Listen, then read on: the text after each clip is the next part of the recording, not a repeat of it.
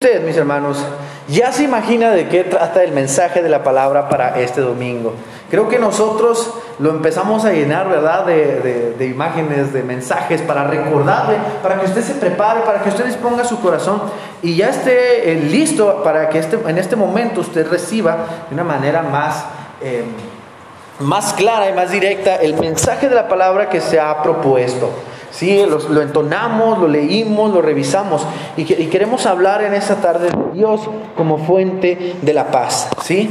La paz nosotros creemos que la podemos experimentar, eh, no lo sé, evitando las discusiones, evitando hablar con la gente, que podremos tal vez evitarla eh, no, no, no relacionándonos mucho con cierta tipo de personas o no entrando en, en discusiones, pero la verdad es que la paz es algo que se pierde muy fácil. a veces el clima, que lleguen nubes, que haga sol, a veces que haga viento, ya rompe por completo con nuestra paz. Y actualmente todo el mundo estamos en búsqueda de esa paz. La verdad es que quisiéramos todos tener tranquilidad, quisiéramos todos estar eh, así relajados todo el tiempo. Algunos buscan la paz este, en tratados como los gobiernos, donde firman acuerdos que dicen ya no haremos esto, ya no haremos lo otro. Algunos otros lo buscan en sustancias como alcohol, drogas, eh, no lo sé. Pero la paz verdadera, sincera y eterna solo se encuentra en Dios. Dios nos ha revelado a nosotros que solo en Él se encuentra la paz y que está dispuesto a dárnosla a ponerla en nuestro corazón. Él ha revelado su paz a nosotros y se ha revelado también como fuente de la paz de varias maneras. Yo quiero que este domingo revisemos, basados en las lecturas del orden de culto, este, tres maneras en las que Dios ha revelado su paz. Y la primera que quiero que veamos es que Dios ha revelado, se ha revelado a nosotros como fuente de paz en su trato benevolente con la humanidad. Quiero repetir esto porque es el primer punto. Dios se ha revelado a nosotros como fuente de la paz en su trato benevolente con la humanidad. ¿Qué quiere decir esto? Antes de que lo revisemos en totalidad, quiero que vayamos al capítulo 103 del libro de los Salmos y solamente leamos un versículo, el versículo 10, ¿sí? El versículo 10 del capítulo 103 del libro de los Salmos. ¿sí? Y me avisa cuando lo tenga porque quiero que lo leamos juntos. Repito, capítulo 103, versículo 10. ¿Ya lo tienen, iglesia? Mis hermanos aquí en el culto presencial, mis hermanos en línea, yo espero que también ya lo tengan. Vamos a darle lectura juntos. Solamente es un versículo. Dice el versículo 10, no ha hecho con nosotros conforme a nuestras iniquidades ni nos ha pagado conforme a nuestros pecados. La Biblia enseña algo muy interesante que no nos gusta o no suele gustarnos porque según nosotros tratamos de llevar, como decimos colocal, coloquialmente, perdón, tratamos de llevar la fiesta en paz con todos. Muchos de los argumentos que yo he escuchado para zafarse del Evangelio, perdón, muchas personas que yo he escuchado usan esto como argumento para zafarse de la predicación del Evangelio y dicen, pues si yo no soy mala persona, yo no me meto con nadie, yo no le hago daño a nadie. Pero la verdad es que la Biblia nos enseña que nosotros somos por naturaleza malos. No nos agrada. Eso que nos digan eso no nos agrada. Decimos, no, en lo absoluto. Yo no soy malo ni con mis hijos, ni con mis hijas, ni con mi esposo, ni con mi vecino, ni, ni con mi perro, ni con el perro del vecino que viene y me tira la basura. No soy malo con nadie. Probablemente tenemos un trato amable, pero la maldad no radica solo en nuestros actos. Jesús nos enseñó que la maldad radica también en nuestros pensamientos en nuestros sentimientos. De hecho, la Biblia, desde el Antiguo Testamento hasta el Nuevo Testamento, de principio a fin, nos dice que tengamos cuidado de nuestro corazón, haciendo alusión a nuestros pensamientos y a nuestra mente, porque son engañosos, son egoístas, son soberbios, solo piensan en su satisfacción. Por eso, el argumento más gastado desde mi punto de vista y que es completamente absurdo, es decir, es que me hace sentir bien es que me gusta. Claro, el pecado te va a gustar. El pecado te va a hacer sentir bien. La santidad que confronta tu carne, que la mortifica, es la que te va a doler, es la que no vas a querer, es la que no vas a aceptar, porque pues, obviamente no es natural, ¿verdad? Pero bueno, por qué estoy comentando todo esto si estamos hablando de la paz de Dios? El Salmo 103, versículo 10, nos recuerda un aspecto muy importante de la relación Dios-humanidad. Nos recuerda que nuestros pecados, o sea, nuestra maldad, nos hacen merecedores de castigo. Una vez alguien me decía, no, pastor, tú ya estás bien, este, bien atrás, ya te quedaste bien atrás, tú ya, ya moderniza tu predicación. Dios es amor, Dios no es castigo. Alguien me decía, Dios no castiga. La verdad es que Dios sí castiga, pero su misericordia es mucho más grande que el castigo que podamos merecer. Nos lo merecemos, pero el capítulo 103, versículo 10 del libro de los Salmos dice, no nos lo da. No nos ha tratado conforme a nuestras iniquidades, no nos ha castigado conforme a nuestros pecados, dice la nueva traducción viviente. No nos ha castigado por nuestros pecados, no nos castiga por nuestros pecados. Esto quiere decir que Dios deja de lado la enemistad, Dios deja de lado la separación, Dios deja de lado la disensión que causa nuestra maldad con su santidad y por pura gracia, no porque lo merezcamos, decide acercarse a nosotros este mismo salmo dice, Él dio a conocer su carácter a Moisés y también sus obras a Israel. Versículo 7, así dice. Esto quiere decir que desde el principio Dios se ha acercado a nosotros. Yo no sé si usted, por ejemplo, conoce la pintura de Miguel Ángel. Sí la conoce, la creación de Adán. Seguramente tal vez hasta alguno de ustedes por ahí la, ha de traer en su fondo de pantalla o en un, en un ¿cómo se llaman los que protegen los celulares? Esta obra de Miguel Ángel es donde está Dios extendiendo su mano y está Adán. Así como, ay, tócame tú. Dicen que hay una explicación muy interesante para esto. Miguel Ángel está tratando de describir el deseo de Dios de alcanzar a la humanidad y está describiendo la apatía de la humanidad por encontrarse con Dios.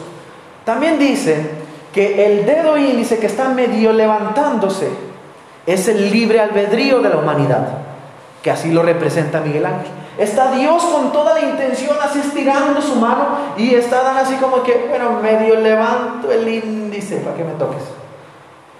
Todo está en que levante poquito el dedo. Pero lo que quiero que nos llame la atención, en lo que quiero hacer énfasis de esta pintura es que Miguel Ángel trata de decir, Dios está incesantemente, Dios está incansablemente acercándose a la humanidad para hacer las paces a pesar de que nuestra maldad nos separa de Él y nos hace merecedores de castigo. Lo que es una clara revelación, mis hermanos, del deseo de Dios de hacer la paz con nosotros, a pesar de que nosotros causamos enemistad con Él por nuestro pecado. Él nos busca, nos encuentra, nos abraza y derrama de su paz en nuestros corazones. Este es el primer punto del sermón. Dios se ha revelado como fuente de la paz en su trato benevolente con la humanidad, porque Él deja de lado la enemistad que tenemos para hacer las paces con nosotros. De manera que hace hasta lo imposible, lo inimaginable. Cantábamos ahorita, grandes son tus maravillas, Señor. Ha hecho la maravilla, el milagro más sorprendente manifestado a favor de la humanidad, revelándose aún más como fuente de paz en la persona de Jesucristo. Leímos ahorita, nos lo leyó nuestra hermana Isme en la lectura epistolar. Romanos capítulo 5, versículo 1. En la Reina Valera tal vez hasta se lo sabe de memoria. Yo creo que es uno de los versículos que nos enseñan primero en la escuela dominical o en las escuelas cristianas de vacaciones. Yo me acuerdo que a mí me lo enseñaron en una clase de evangelismo. Me decían, tienes que memorizártelo. ¿Sí? Se los voy a leer tal cual dice la Reina Valera. Justificados pues por la fe tenemos paz para con Dios por medio de nuestro Señor Jesucristo. En Jesucristo Dios se revela aún más y en totalidad como fuente de la paz. Este pasaje es mucho, muy importante para nosotros los creyentes. En él encontramos una verdad muy significativa y trascendente para nuestra vida, algo que debe causar mucho gozo y mucha esperanza en nuestro corazón, que debe traer mucha paz. En la persona de Jesús, Dios termina de manifestar su plan redentor para toda la humanidad y, como lo vimos en el punto 1, el deseo de hacer las paces con nosotros. En el punto 2 vemos que en la persona de Jesucristo lo materializa, materializa su deseo, como lo vimos en el primer punto. Materializa el deseo de hacer la paz con cada hombre y con cada mujer. Pues en Cristo no solo nos muestra su amor y benevolencia, al no tratarnos como debiésemos, al no castigarnos como merecíamos, sino que toma nuestras iniquidades y no solo las olvida, sino que también en Cristo las destruye. Eso a mí me encanta. Él dice, quiero hacer la paz con los hombres, con las mujeres, con la humanidad, porque yo quiero revelarme a ustedes como fuente de la paz. Y al yo ser la fuente de la paz, pongo en ustedes el poder para que aquello que nos hace enemigos, aquellos que quebranta la paz entre nosotros, lo destruyan. ¿Qué es ese elemento? La persona de Jesucristo. Allí revela a Dios de manera más amplia y de manera total. Se revela a Él como fuente de la paz en Jesucristo. Aquello que nos enemistaba con Dios no existe más. En Jesucristo vemos que aquello que construyó una pared, que mantenía el velo en pie, se lo destruye. ¿sí? En este pasaje queda claro en la expresión justificados, que, porque justificado es hacer justo, y justo es no tener faltas, o sea, no hay pecado, no hay maldad. En el punto anterior hablábamos que a pesar del pecado, Dios se acercaba. Pero en este punto, en la expresión justificado, vemos que para hacer la paz definitiva con nosotros, Dios no solamente omite las faltas, sino que las destruye. Por lo que Él hace la paz eterna con nosotros, por siempre y para siempre. Hasta ahí todo bien, Padre. Todo en relación a, nuestro, a las cuestiones teológicas como, como decían, dirían los teólogos sistemáticos, a las cuestiones soteriológicas, a las cuestiones de nuestra salvación, de mi espíritu, ¿verdad? A lo que yo soy por dentro, mi alma, mi ser, todas esas cuestiones. Pero resulta que no soy solo espíritu, resulta que también soy carne, resulta que me duele el cuerpo, necesito dormir y porque no tengo paz, no duermo. Necesito descansar y porque no tengo paz, no descanso. Necesito estar saludable y porque no tengo paz, mi cuerpo no digiere bien la comida y no estoy saludable. Necesito conservar mi belleza también, ¿verdad? Mi piel bonita, mi cabello brilloso, pero porque no tengo paz, que estoy lleno de angustias y preocupaciones porque estoy incesantemente trabajando y trabajando y no hay paz en mi vida. ¿Qué hago? Me consuelo con la idea de que Dios es la fuente de la paz en las cuestiones de mi espíritu y busco en la tierra de la forma como sea posible la paz. O sé que al ir a Dios también experimentaré una paz tangible, palpable, visible, que se siente. Pues Dios se revela de una manera tan espectacular como fuente de paz, que no solamente lo hace al tratar de acercarse a nosotros, no solamente lo hace al poner a Cristo para que destruya todo lo que es malvado y pecaminoso en nosotros, sino que lo hace de una manera también espectacular. Él viene a vivir en nosotros. ¿Usted ha escuchado la palabra entusiasmado? Entusiasmo. ¿Sabe el origen etimológico de esta palabra? Esa palabra viene de un término que significa entusiasmo. Tos, en griego, todo lo que es tos hace, hace referencia a Dios. Neumatos, eh, teotocos, todo lo que es tos, teos, tos, en griego hace referencia a Dios. Entonces, entusiasmo, entusiasmo tiene que ver con Dios. ¿Cómo es que tiene que ver con Dios? Entusiasmo, en su origen etimológico, quiere decir Dios en mí. Los griegos usaban esta palabra para decir que alguien tenía mucha fuerza, que andaba muy emotivo, muy así, como que trae mucha energía. Si miraba, si un día usted ve a Gama, ven tranquilo, sin hacer nada, y al otro día lo ve, pero moviendo, quitando, poniendo, levanta bancas, limpia los cables, acomoda la batería, y dice, Gama anda muy entusiasmado, haciendo referencia a los griegos, trae a Dios dentro. Pues literalmente, Dios sí ha venido a habitar en nosotros. Y Él no solamente nos da energías, sino que la manera en que nosotros vemos a Dios en nosotros es que trae paz. ¿Cómo viene a habitar en nosotros? Yo sé que este, muchos de nosotros decimos, Cristo habita en mi corazón, yo lo acepté en mi corazón, pero la Biblia nos enseña que quien habita en nosotros es el Espíritu Santo. Dios se revela como fuente de paz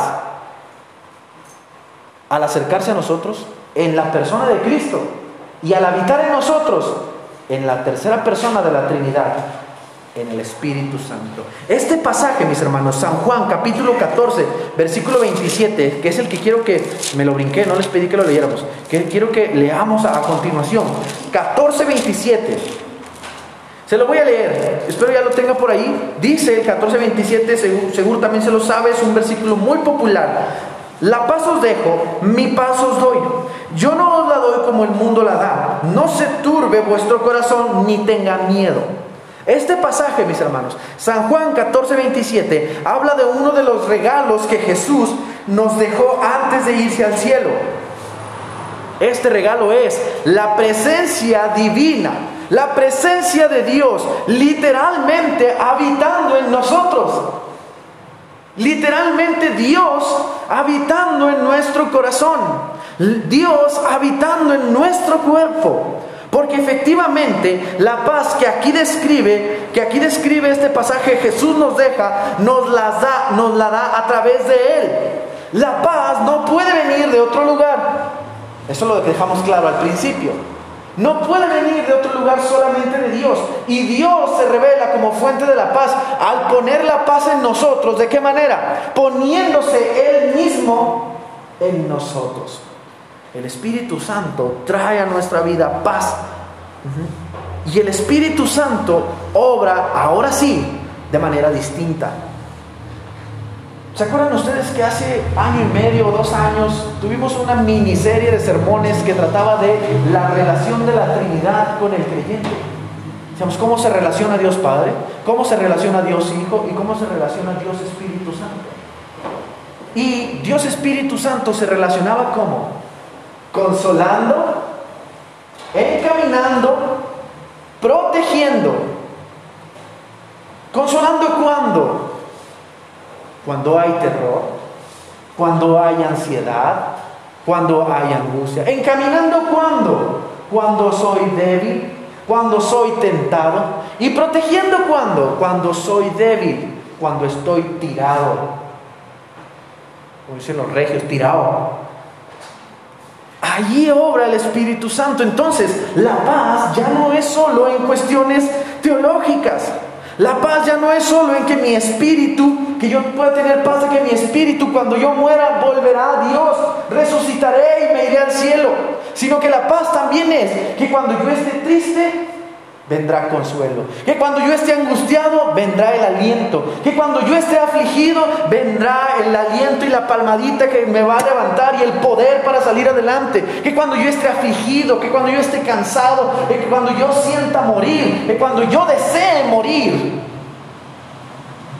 allí estará Dios en mí, habitando en mí, trayendo paz.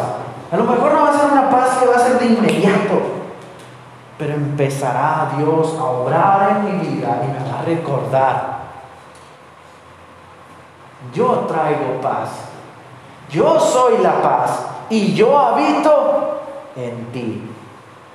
Si Dios es la fuente de la paz y Dios habita a través del Espíritu Santo en mi corazón, yo puedo tener la seguridad que aunque no me esté yendo bien en el trabajo, que aunque no esté, no esté sacando las calificaciones que quisiera, que aunque esté estresado, preocupado, porque llegó el recibo de la luz de la casa o de la luz del local, porque mi trabajo me, me está pagando ahora solo la mitad, o porque ya vienen días en los que tengo que pagar la colegiatura, o porque, no lo sé, hermanos, usted y yo tenemos vidas distintas. A lo mejor nunca le voy a atinar a lo que usted está pasando aquí en mis ejemplos, pero usted sí sabe. ¿Verdad? Cuando todo eso venga, tengamos la seguridad. Dios trae paz. Y una vez trayendo paz, porque primero consuela nuestra alma, hará todo lo que tenga que hacer. Nos da sabiduría, ya lo vimos. Nos muestra su misericordia, ya lo vimos y trasciende sobre lo natural y lo ordinario. Entonces, mis hermanos, tengamos paz sabiendo que Dios se ha revelado como fuente de paz al relacionar en el trato benevolente con nosotros, en la persona de Cristo y en la persona del Espíritu Santo que mora en nuestro corazón. Ese es el mensaje, mis hermanos, de la palabra para este domingo. Quiero que se ponga de pie y vamos a hacer una oración para terminar.